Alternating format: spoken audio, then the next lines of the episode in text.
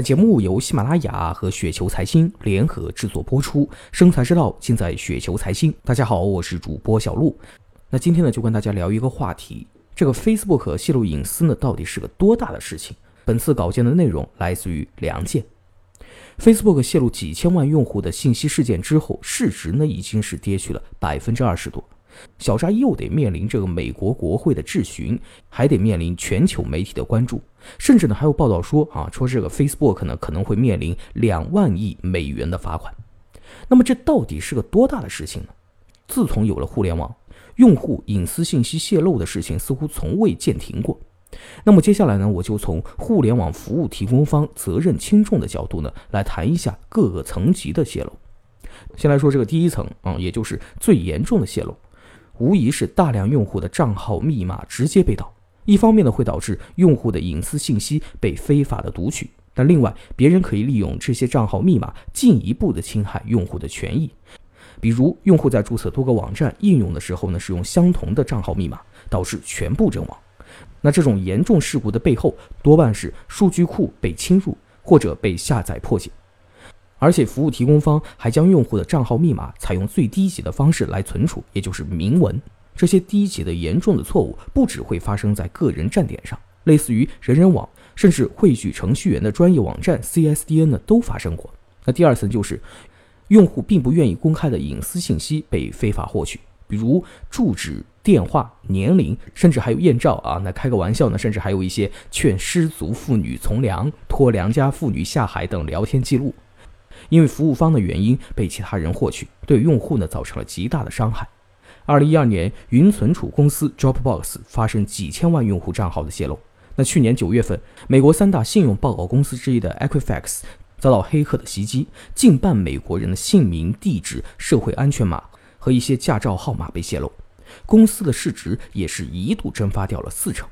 这种泄露既可能是第一层的数据库被脱库爆库的后续影响，也可能只是程序漏洞被黑客利用，部分的读取了用户的资料。用户因为隐私信息的泄露，可能会遭遇各种的骚扰和烦恼，也可能会因为这个身份被冒用，导致了财产的损失。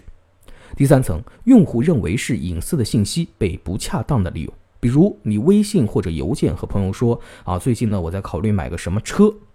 结果呢？服务方马上就给你推送了一个 4S 店的广告，即使服务方信誓旦旦地保证全过程是机器自动识别完成的，并没有人可以读取到你的谈话内容，但是你可能还会觉得心存不安啊，因为总觉得会有人在盯着。毕竟机器的这个背后呢都是人。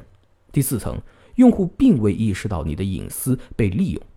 某 APP 发现你的地点呢，经常在多个城市之间切换，就给你推送机票、酒店的信息。你多半呢不会觉得是什么隐私泄露啊。有一个关于某电商巨头的经典段子，就是一位妈妈投诉其读中学的女儿经常会被推送婴儿用品广告。那后来才发现，哎，她女儿呢是真的是怀孕了。这种场景下，用户的隐私要么是明知或者应当知道被使用，但是呢并不会认为有多大的冒犯。第五层并不针对具体用户或者体现个体用户特征的隐私。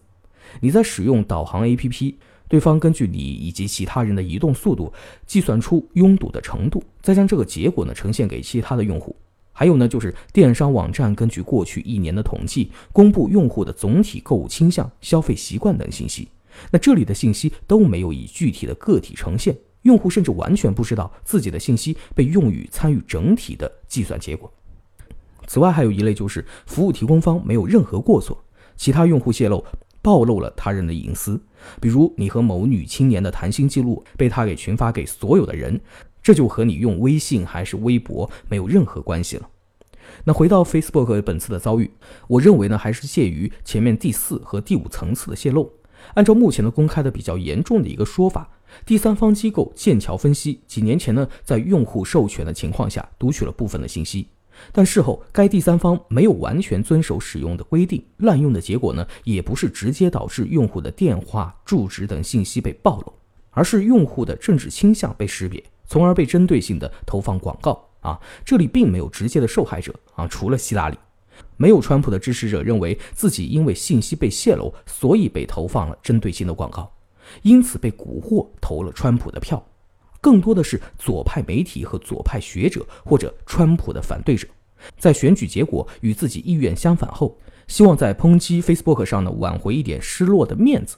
和英国脱欧一样，按较轻的说法，被获取的用户数量没有几千万那么多，而且也没有用于英国脱欧和美国大选的广告投放。